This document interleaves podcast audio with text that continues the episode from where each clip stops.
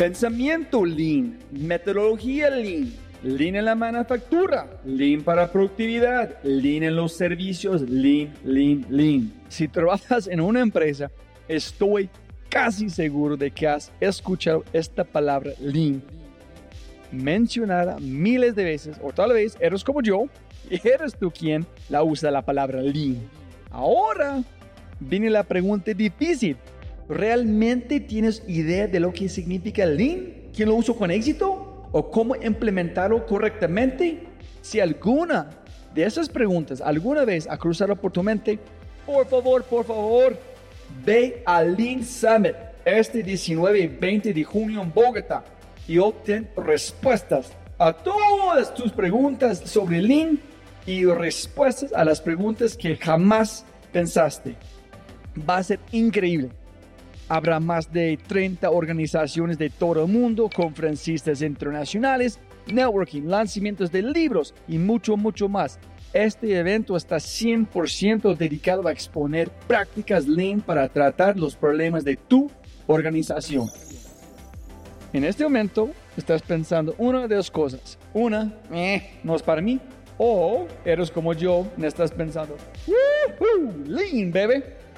Y si eres como yo, aprovecha esta oportunidad para hacer clic aquí, obtener tu información sobre el Lean Summit y usar mi código podcast para obtener un 10% de descuento en tu entrada al Lean Summit este 19, 20 de junio en Bogotá, Colombia. Espero verte allí. Buenos días, buenas tardes, buenas noches. Otro episodio The Fry Show. Conmigo gringolo.com, Robbie J. Fry. Jóvenes amigos míos, otro episodio de Fry Show, un corto creativo. Este podcast es una muestra, un aperitivo de mis conversaciones con los emprendedores de Endeavor Colombia y con la directora de Endeavor Colombia. ¿Qué pasó? Es con mucha, mucha suerte y naturalmente es durante mi exploración buscando, cazando recomendaciones de gente para mi gira o autor de la en Colombia. Me encontré con cinco emprendedores y uno que yo he hecho antes, que es Alex Torrenegra de Endeavor. Y cada uno y una de estos emprendedores o emprendedores es muy diferente. Su pensamiento, la forma en que ellos navegan el mundo, sus emprendimientos, su historia, completamente diferentes.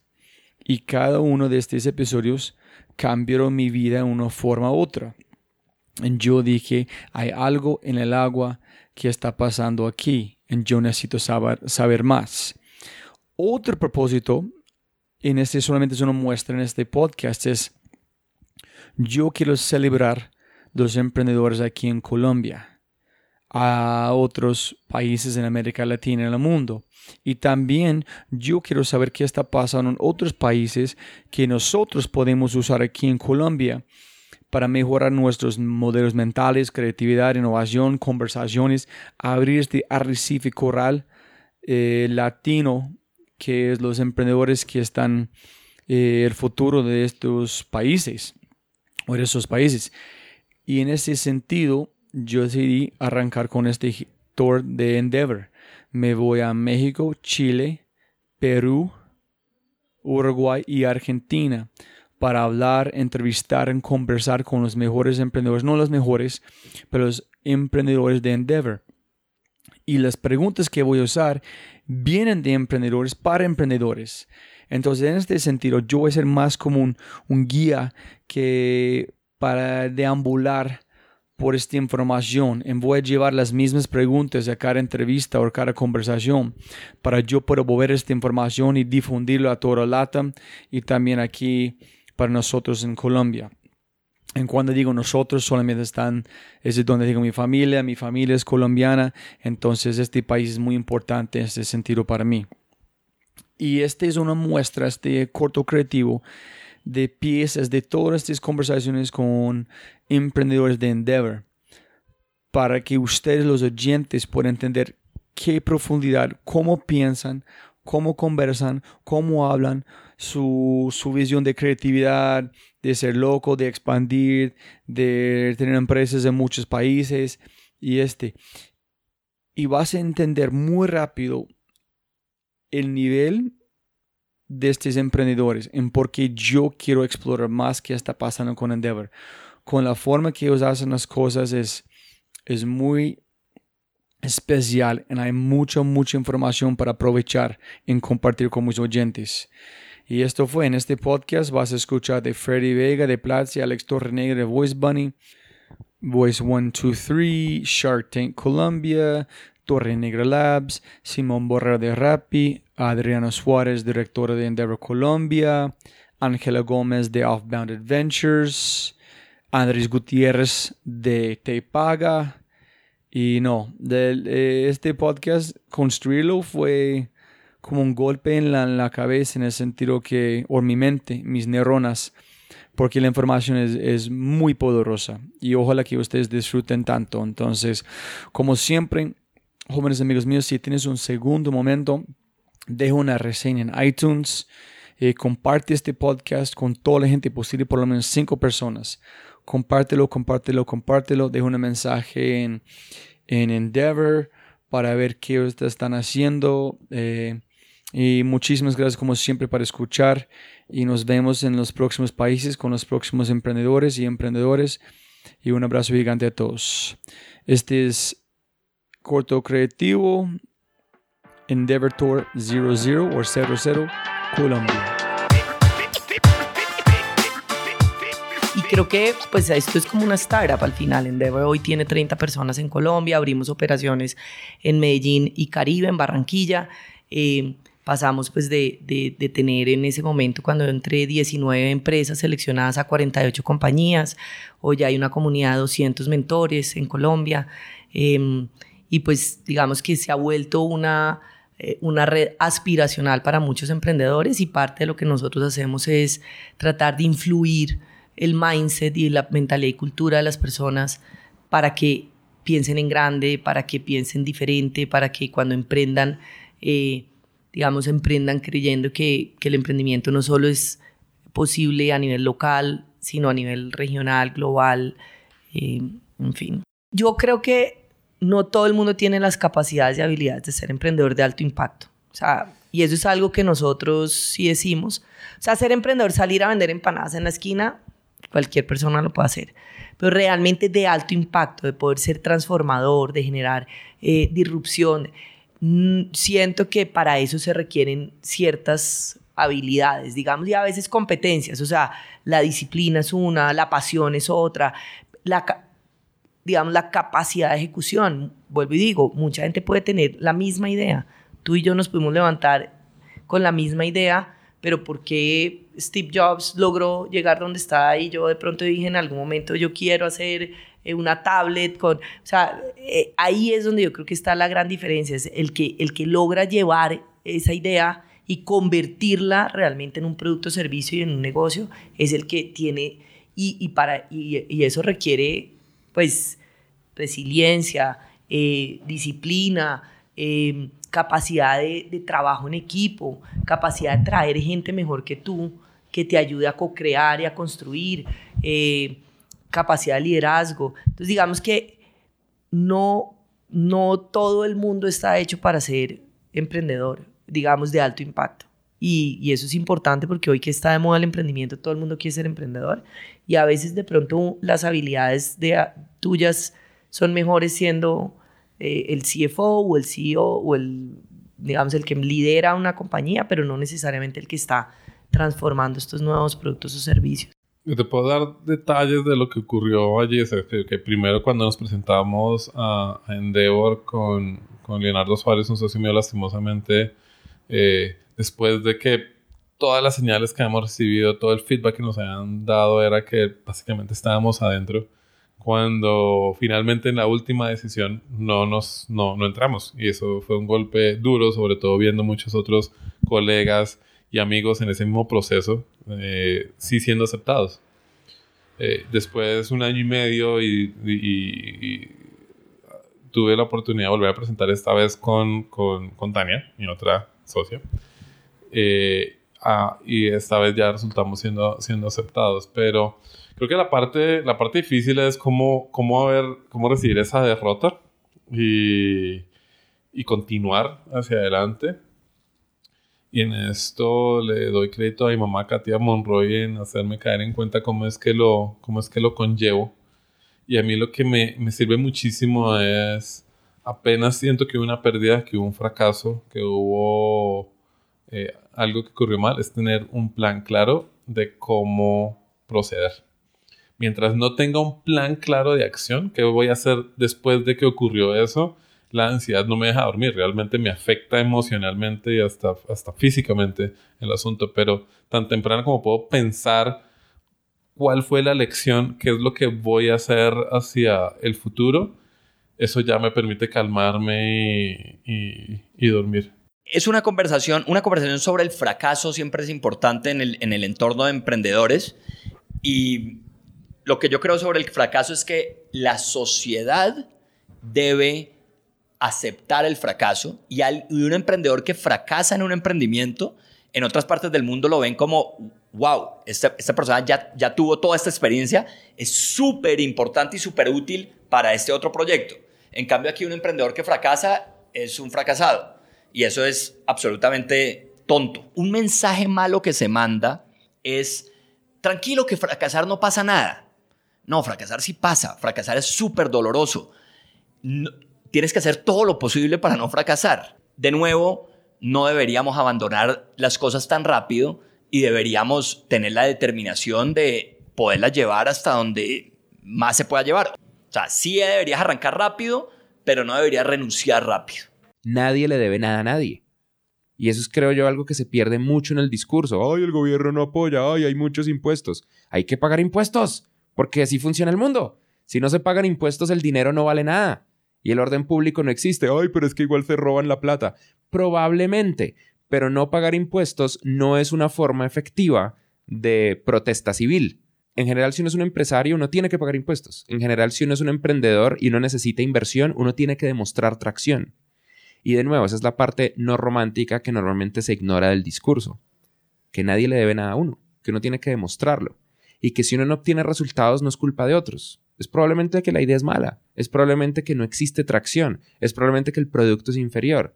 Y entonces hay dos opciones. Uno se puede rendir o uno puede intentar algo nuevo o mejorar lo que uno ya tiene. Y eso está bien, no hay ningún problema con eso. Hay que aceptar que en ocasiones eso pasa. Hubo muchas ideas que yo intenté en el pasado que no funcionaron, que en retrospectiva digo, claro, obvio, esa idea era estúpida. Y tengo la fortuna de que Platzi pareciera estar funcionando. Y tenemos las métricas y la comprobación y los inversionistas y todo el cuento y los empleados y el equipo que nos hacen pensar que esto está funcionando. Creo que muchos emprendedores se mienten a sí mismos respecto a cuando algo funciona cuando algo no funciona. Y no saben cuándo pivotear cuándo rendirse en un mercado, cuándo aceptar que alguien más es más grande, o cuándo aceptar que no se tiene el conocimiento o el dominio completo para competir ahí. Al mismo tiempo no quiero ser tan negativo. Hay personas que no se rinden, que toda la vida les ha ido mal y que de repente algo hace clic y les empieza a ir bien. Pero eso es un camino de dolor al que muy pocas personas se pueden ajustar. Dirán, ay, Platzi nació en el 2012, en el 2013. Pero la realidad es que nosotros, Cristian y yo, llevamos 20 años en el tema de educar gente. Cristian empezó con Maestros del Web en 1997, yo empecé con Cristal Lava en el 2004. Colombia necesita hacer un, cambio de mindset y ese cambio de mindset tiene que ser un mindset ganador, un mindset competitivo. Nos quedamos muy metidos en nuestros problemitas internos en vez problemitas, en vez de mirar hacia afuera, Colombia debería estar diciendo, volvámonos, queremos vivir todos mejor, literalmente necesitamos volvernos un país más rico para que todos vivamos mejor. ¿Cómo te vuelves un país con más prosperidad? Trabajando, punto, construyendo, no criticando entre nosotros, no buscando cómo quitarle al otro. Nos volvemos un país próspero cuando nos volvamos un país competitivo.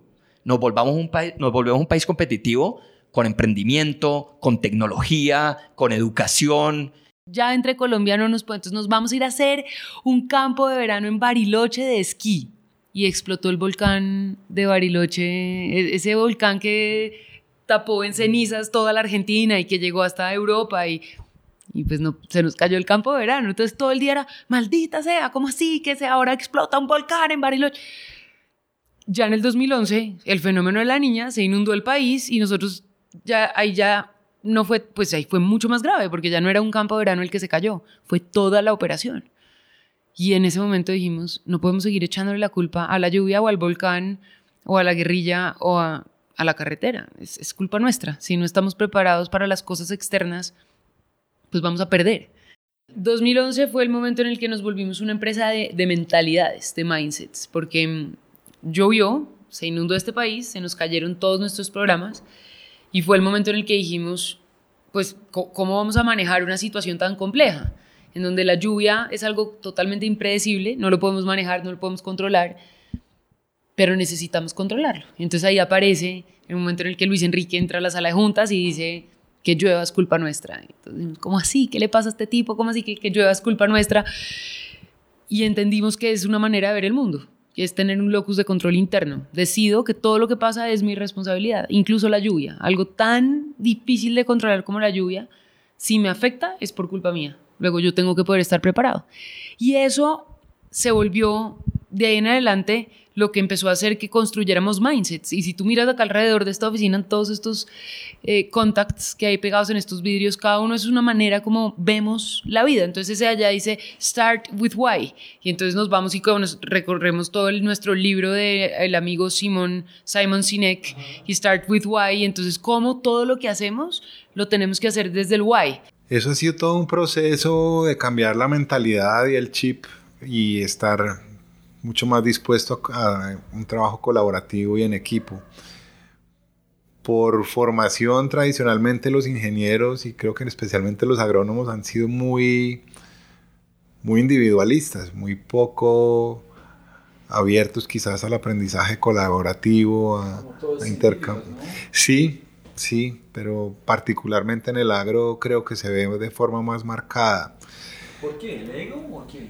Mm, no sé si sea el ego, quizás el ámbito en el que trabajan. Son espacios en el que están solos, en el que están en el campo, en el que no hay, bueno, hay, hay cierta interacción, pero sí, en parte también puede ser el ego. Realmente, eh, y, y, cambiar esa, ese chip no ha sido fácil, sin embargo, hemos tenido unos avances muy importantes en no solamente en el trabajo en equipo internamente, sino con equipos externos también. Porque como te decía ahora, gestionamos la innovación con un enfoque de innovación abierta y tenemos proyectos que involucran solamente nuestro equipo interno, pero también proyectos colaborativos con universidades, con centros de investigación, tanto en Colombia como en el exterior que requieren de mucha colaboración en tiempo real y realmente pues esa es gran parte de la clave del éxito en la innovación, una, una colaboración eficiente y equipos ágiles que logren ganar la carrera.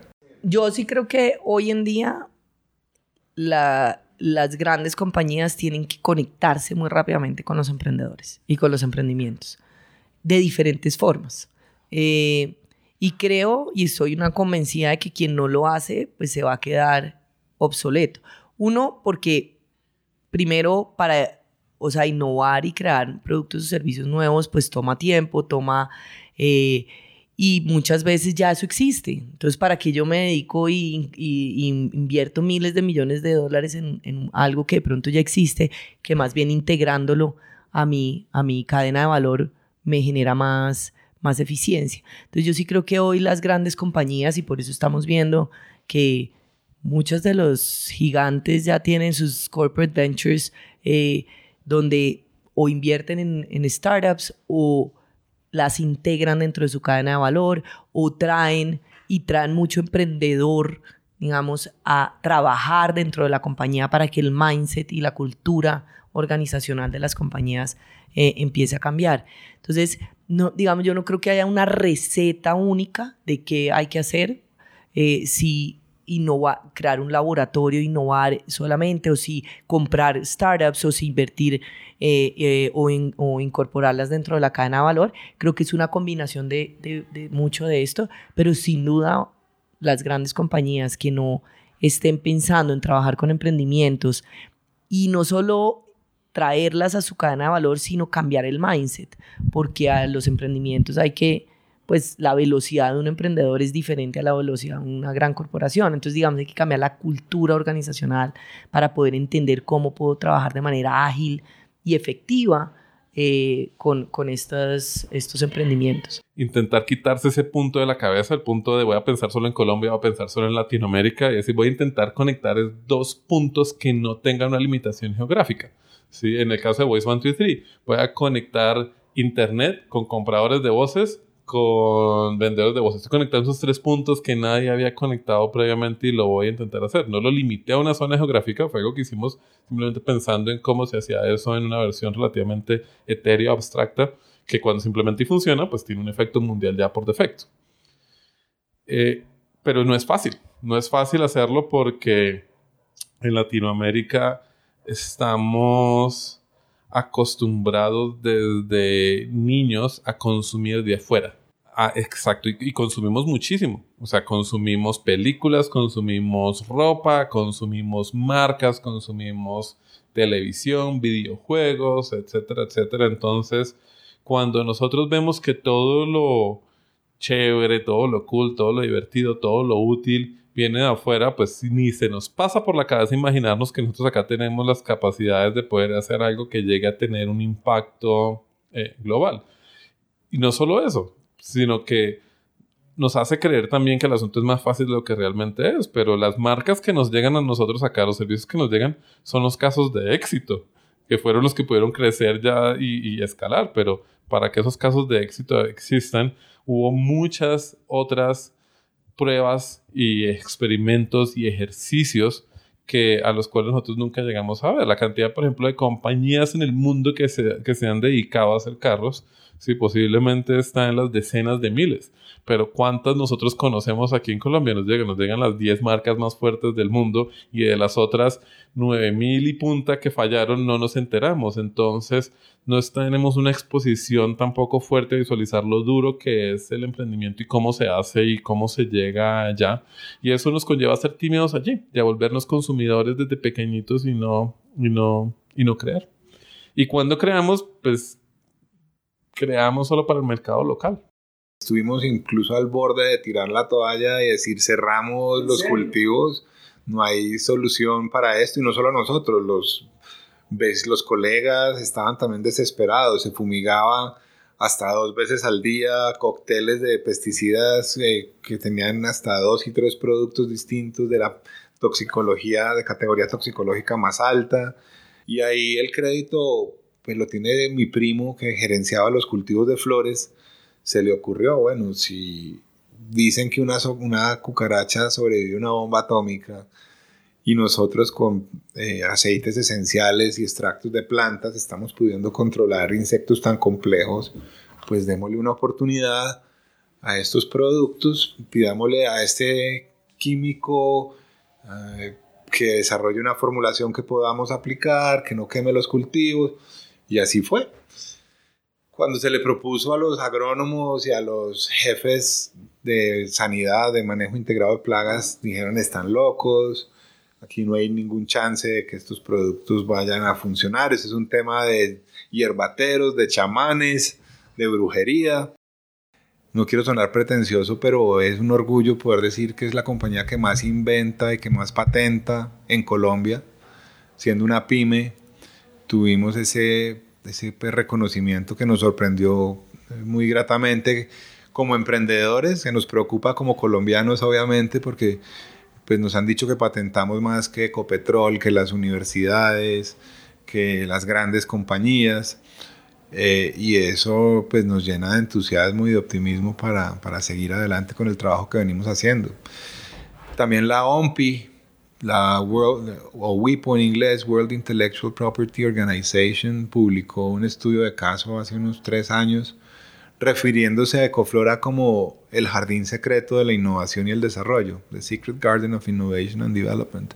Está el, el, el, estudio de caso, nunca nos llamaron, todo fue basado en información secundaria que recopilaron en función del, del portafolio de propiedad intelectual, de los activos intangibles que hemos venido construyendo en patentes, en secretos industriales, en variedades vegetales, en marcas, en eh, distintas estrategias para, para construir pues como toda esta, esta compañía que hemos venido desarrollando.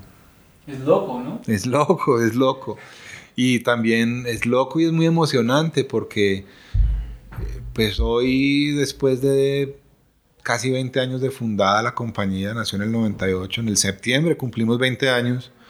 Hoy ya estamos en 13 países, estamos exportando prácticamente todas las Américas, a Estados Unidos, a México, a varios países centroamericanos, a Chile, a Perú, Ecuador, Paraguay, al norte de África, a Marruecos. Tenemos ya registros en Taiwán también. Estamos en proceso de registro en Europa ese sueño de llevar esto al mundo entero se hace cada vez más tangible y lo vemos cada vez más posible.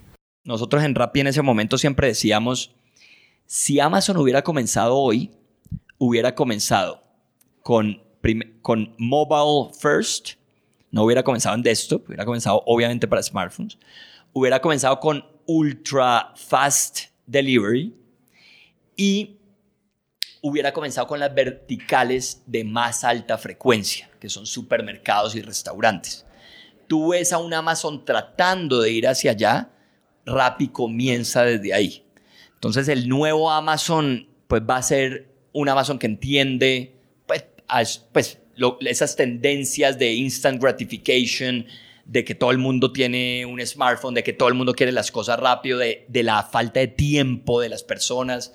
Entonces eso digamos que, que, lo hizo muy coherente. No, no, no, espero, o sea, si, si Rappi vende, eh, saldrán las noticias que se vendió, Dios quiera por un buen dinero, la gente me imagino que nos llamará a felicitar, pero será un fracaso.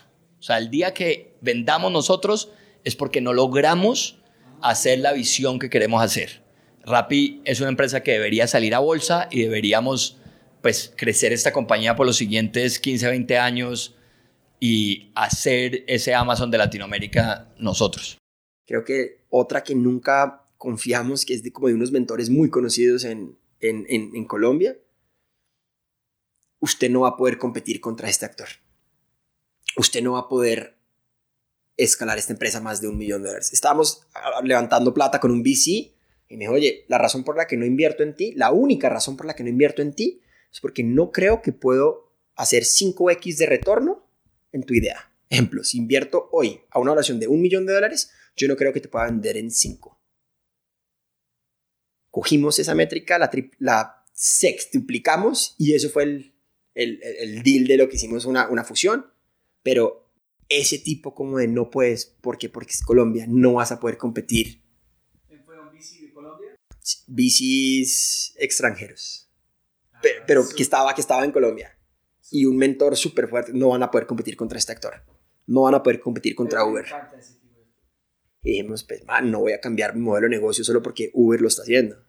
creo que hay valor en lo que estoy haciendo, voy a poder competir, que va a ser duro. Puta, claro que va a ser duro. Que me voy a enfrentar la empresa más agresiva del mundo. En marketing, en ambición de empresa, como es Uber, sí. Pero que podré hacerlo, puta, podré y cinco años después me he aguantado. Una startup que solo levantó 600 mil dólares aguantó una empresa de 72 billones de dólares. Y acá seguimos hablando del tema. Entonces, eso, son cosas que uno, ¿por qué no? Así es. Em, pero por lo menos nuestra visión es en cinco años tener 100 millones de usuarios. No, sí, es súper diferente. Hay muchísimos innovadores que no son emprendedores y muchísimos emprendedores que no son innovadores. Hay a veces un, una... se sobrelapan los dos, pero eh, eh, tengo, conozco mucha gente y tengo muchos amigos, muchos científicos que innovan un montón, pero no necesariamente están emprendiendo. Trabajan en universidades, laboratorios, en compañías eh, y el trabajo que hacen tiene un efecto significativo. Conozco también muchos emprendedores que no necesariamente están eh, innovando. La mayoría del emprendimiento, hecho, en el mundo no es emprendimiento e innovación. La mayoría de los, y, la mayoría de los emprendedores son emprendedores que toman modelos de negocio existentes y los replican donde se dan cuenta que nadie lo ha replicado. El que crea un restaurante, el que compra eh, apartamentos o casas y las arrienda, todo eso es emprendimiento. la señora que te vende arepas con chorizo en la, en la, en la calle, todos esos son, son emprendedores. Y está eh, a veces la solapa entre los dos, el innovador que resulta como tal emprendiendo. Eh, yo soy un, primero que todo, un innovador, o sea, es lo que, lo que me he visto y, y emprendo por necesidad, porque aprendí, el mundo me mi, mi, vida me llevó por el camino de visualizar que para que mi emprendimiento fuera viable, perdón, mi innovación fuera viable y tuviera el mayor impacto posible, la mejor forma de hacerlo era emprendiendo. Pero muy posiblemente, y a veces pienso en universos paralelos donde tal vez yo hubiera, me hubiera dado cuenta, hubiera aprendido que podía innovar tal vez siendo un eh, ingeniero en eh, algún laboratorio, tal vez habiendo estudiado en MIT o algo así por el estilo, y posiblemente sería muy feliz allí también, pero pues la vida me llevó por el mundo del emprendimiento, soy muy feliz que me llevó por este frente, pero no fue algo que, el emprendimiento no es algo que me apasionó, ni la verdad el emprendimiento como tal no me apasiona. Es una herramienta como las muchas herramientas que, que usamos para crear lo que creamos. Para eventualmente innovar en múltiples frentes, porque a su vez innovar, una de las múltiples formas de visualizarlo, es conectar puntos de conocimiento que nadie había conectado previamente. Es la innovación es un tipo de creatividad, creo yo Sí, la innovación es un tipo de creatividad. Eh, y la forma en que funciona mi cerebro, mi hobby es estar constantemente preguntándome por qué, por qué las cosas funcionan como, funcionan. Y eso me permitió eventualmente cuando conocí a Tania, visualizar por qué o preguntarle por qué el mercado en el que ella está funciona de esa manera, por qué otros mercados que aparentemente son más óptimos o otros métodos todavía no funcionan en, el, en esta industria. Y cuando después de mucho preguntar la respuesta era, pues no hay un por qué, ahí hay una oportunidad de innovación. Sí, es tal vez porque nadie se le ha ocurrido. Y, o, los y, la verdad es que eso no es tanto cierto. las ideas se les ocurren un montón a la gente, sino nadie ha hecho. O sea, se le ocurrió la idea, pero nadie ha ejecutado como tal en esa idea. Y de ahí fue que surgió el, surgió Voice 1, 2, 3. Sí, y esta frase es una frase de mi padre, pero también ha marcado mucho como el, el trabajo que hemos venido haciendo en Ecoflora y es entender que es tan importante el know-who como el know-how. El know-how lo hemos construido a lo largo de 20, de 20 años, 24/7, pensando de manera muy enfocada en este tema y desarrollando eh, profesionales eh, muy calificados en este tema, pero ha sido clave también identificar dónde en el mundo está el conocimiento que nos falta o que nos complementa para poder acelerar y ganar la carrera y llegar más rápido al mercado. La creatividad para mí es un producto de dos cosas. Uno, mantenerte brutalmente informado de lo que te apasiona de una manera obsesiva y dos, darte tiempo de pensar. Una de las cosas que yo descubrí, y soy muy afortunado de haberlo descubierto temprano en mi carrera, es darme permiso de aburrirme. La gente no se da permiso de estar aburrida. La gente está constantemente estimulada. Cuando nosotros no estamos haciendo nada, nos da ansiedad. Y empezamos a decir, puta, necesito hacer algo, necesito leer Twitter, necesito ver Instagram, necesito abrir Snapchat, necesito leer Reddit, necesito hacer lo que sea. Y uno no se da tiempo de aburrirse. A todo el mundo le pasa que las mejores ideas les ocurren duchándose, bañándose. ¿Por qué? Porque no hay distracciones. Una ducha, bañarse por las mañanas, es un proceso automático, rutinario, recurrente. La mayoría de las cosas que uno hace bañándose, cuando como agarra el jabón, como agarra el champú, qué partes del cuerpo uno recorre, son mecánicas, son memoria muscular. Y en el proceso el cerebro está libre. Y el ruido de la ducha, el hecho de que no esté ahí, de repente empieza a hacer que ideas emerjan. Porque en el momento en el que uno se aburre, cuando no hay nada, cuando hay un vacío, El cerebro odia el vacío. Entonces el cerebro empieza a reconectar ideas viejas. Y hay muchas personas que tienen problemas mentales y eso es completamente entendible y en ocasiones uno necesita terapia. Cuando uno está muy aburrido y uno tiene problemas, en ocasiones emergen los traumas. Emergen como, uy, yo hice esta cosa mala, esta persona me hizo algo malo, esto me angustia, esto me problema. Y esa es parte de la razón por la cual nosotros evitamos a toda costa eh, estar aburridos. Nos genera ansiedad tener el vacío. Pero una vez uno entiende el valor de ese vacío, uno empieza a aceptarlo y uno empieza a crear nuevas ideas. Hay personas que corren y las personas que corren tienden a ser muy creativas, pero normalmente se lo asignan a lo incorrecto. No es que sean creativas por el hecho de correr. Correr tiene muchas cosas buenas. Sí, sí, sí. Pero son creativas porque tienen un espacio donde solamente hay dos cosas que están pensando. Una, me voy a morir porque estoy corriendo y esto es muy doloroso. Y dos, no hay nada. Entonces de repente, hmm, debería conectar esto con esto y esto con esto y hacer esto.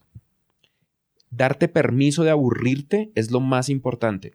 Lo otro que yo he hecho para la creatividad, duele mucho hacer esto, es dejar de leer cosas cortas y empezar a leer más cosas largas. Eso es muy difícil porque la gente está como estamos tan, tan, tan estimulados que queremos respuestas inmediatas. Entonces, uy, me voy a leer este post de tres minutos. Cinco minutos lo leerá su madre. Yo no voy a leer esto. Pero de repente, una de las mejores cosas que he hecho es tratar de leer más libros o tratar de leer posts más largos. No todos los libros valen la pena. Hay gente que sinceramente escribe libros ultra redundantes con la excusa de que sea libro. Pero de repente posts larguísimos, ensayos, ideas completas y concretas expuestas, le abren uno la mente a cosas que uno nunca se habría imaginado y le dan un contexto gigante. Esas dos cosas. Ahora, respondiendo a tu pregunta, que creo que está muy conectada de cuáles son mis hábitos, de por qué aprendo un montón, eso es un meme interno dentro de mi empresa en Platzi a todo el mundo le impacta que yo no soy, yo no tengo profundidad de conocimiento en muchas cosas, pero yo sé mucho de muchas cosas. Es parte de mi hobby. Tengo una cantidad de conocimiento de las cosas que tienen la menor importancia. Yo puedo explicar cómo funciona el sistema de propulsión de Battlestar Galactica, una nave espacial de una serie de ciencia ficción. A pesar de que no tiene la menor importancia, es un conocimiento inútil. Hay algo que yo hago que va en contra del saber popular de los emprendedores y el mundo del emprendimiento, etc. Yo duermo mucho. Yo soy obsesivo de dormir ocho horas, a toda costa. Las únicas ocasiones donde no duermo o duermo mal es cuando tengo una entrega muy importante, por ejemplo, PlatziConf, un diplomado, cosas que tienen que ver con conferencias de Platzi, o cuando tengo un vuelo que me obliga a levantarme una hora específica para no perder el vuelo. Pero en el día a día yo hago mi mejor esfuerzo, más allá de lo que sea, por dormir cancelo citas, llego tarde, me importa un carajo, pero tengo que dormir. Porque dormir mal es la razón número uno para no retener conocimiento. Uno puede leer de todo, aprender de todo, pero si uno no duerme, uno se le olvidan las vainas. Dormir es el proceso natural a través del cual no fija el conocimiento. Y una de las cosas más comunes que le pasa a la gente, sobre todo a la gente que vive en ciudades, es que duermen mal porque el ruido de la calle, porque la vida, porque la cantidad de oportunidades, porque la vida social, etc. y se sienten orgullosos. Ah, soy yo solo duermo cuatro horas al día. Pero no entienden por qué no aprenden. Porque les cuesta recordar las cosas. Porque, porque duermen mal. Invertir en una buena cama, en un buen colchón, en una buena almohada, en, en zapatos buenos para, para, para, para caminar bien invertir en, en la comodidad personal y en dormir bien hace que uno retenga conocimiento. Entonces, yo me acuerdo de las cosas porque duermo. No es porque mi cerebro sea especial o porque genética, ah, porque es hombre. No, nada por el estilo. Es porque duermo. Es porque hago un mejor esfuerzo por dormir. Y porque soy muy celoso del tiempo que uso. Soy muy celoso de si en qué le gasto tiempo, qué veo y qué no veo. Cuando algo no me está aportando, lo abandono cuando algo sí me está aportando, invierto más en ello. Porque al final del día no importa la plata que no tenga. Honestamente no importa. La inmensa mayoría de las cosas buenas en la vida, uno puede acceder a ellas con un sueldo bueno o siendo millonario. Los millonarios tienen acceso a cosas muy pequeñitas que realmente no valen tanto la pena. Yo creo que lo único que vale la pena de ser millonario es tener un avión privado. Eso debe ser increíble. O ir al espacio. Pero más allá de eso, la hamburguesa sabe a lo mismo cuando cuesta 100 dólares o cuando cuesta 10 dólares. El colchón es el mismo cuando uno le invierte mil dólares, que es una inversión que se amortiza a lo largo del tiempo, o cuando le invierte 10 mil dólares. O cuando le invierte 500 dólares. Es casi el mismo colchón. Hay pequeñas cosas que sí valen la pena de tener plata, pero lo más común en la gente que tiene una vida rica, a pesar de no tener dinero, o si lo tengan, es que son celosos de su tiempo. Y parte de ser celoso de su tiempo es abandonar lo que no vale la pena e invertir en lo que sí vale la pena. Y dormir. Dormir es un lujo. No todo el mundo tiene el lujo de dormir. Hay gente que tiene que cumplir horarios. Hay gente que tiene hijos. Hay gente que tiene otra serie de cosas. Y en esas cosas es entendible. Tómense una siesta en algún punto. Escápense. Pero dormir bien, ser celoso con el tiempo de uno y solamente invertirle tiempo a lo que lo está haciendo. Por ejemplo, yo, veo series y veo películas y veo películas estúpidas en ocasiones, mientras sean divertidas mientras realmente me estén creando algo muy positivo. Cuando una película es honestamente idiota, la dejo de ver. Cuando una serie es, no me está aportando nada, ni siquiera diversión personal, la dejo de ver. Divertirse no tiene nada de malo. No se trata de todo el día estar como un monje leyendo cosas encerrado por allá en en un sótano. Pero sí se trata de optimizar la vida de tal manera que uno solamente haga cosas que lo hagan uno crecer, personal o profesionalmente. Ah, e invertir tiempo con la gente que uno le importa.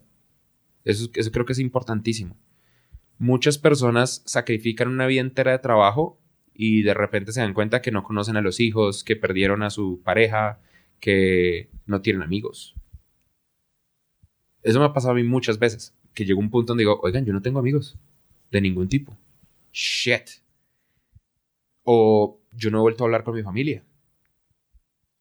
Lo único que uno tiene en la vida son las conexiones emocionales y personales que uno tiene y la carrera sobre la cual uno tiene una misión. Hay gente que no tiene misión, solamente tiene carrera. Invertir tiempo en esas personas vale la pena. Vale más la pena de lo que uno cree. Porque en emprendimiento o en lo que sea, esto es muy difícil. Y todo el mundo se muere solo. Todo el mundo se muere solo. Todos los finales son tristes. No hay un final feliz. Los finales felices son bullshit. Si uno va a tener un final triste y súper doloroso, dependiendo de cómo avance la tecnología, sin embargo. Y si al final no hay nada excepto uno muriéndose. No tiene sentido sufrir en este pedacito intermedio. Por eso es importante invertir en lo que habla.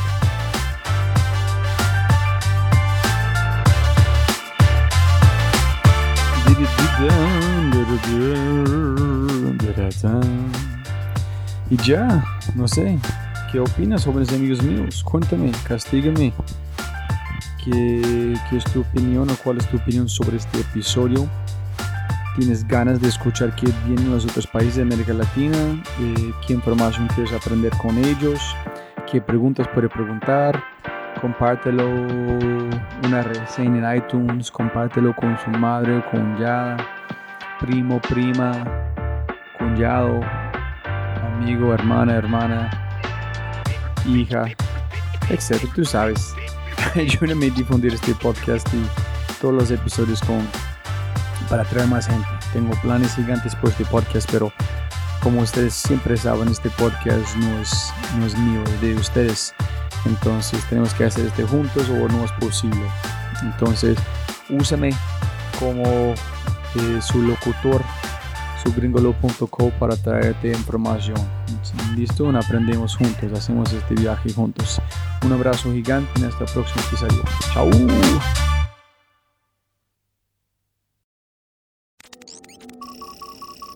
Como siempre, siempre puedes ganar más plata, pero no más tiempo. Muchas gracias por escuchar. Antes de terminar, unas cosas importantes para preguntar y mencionar.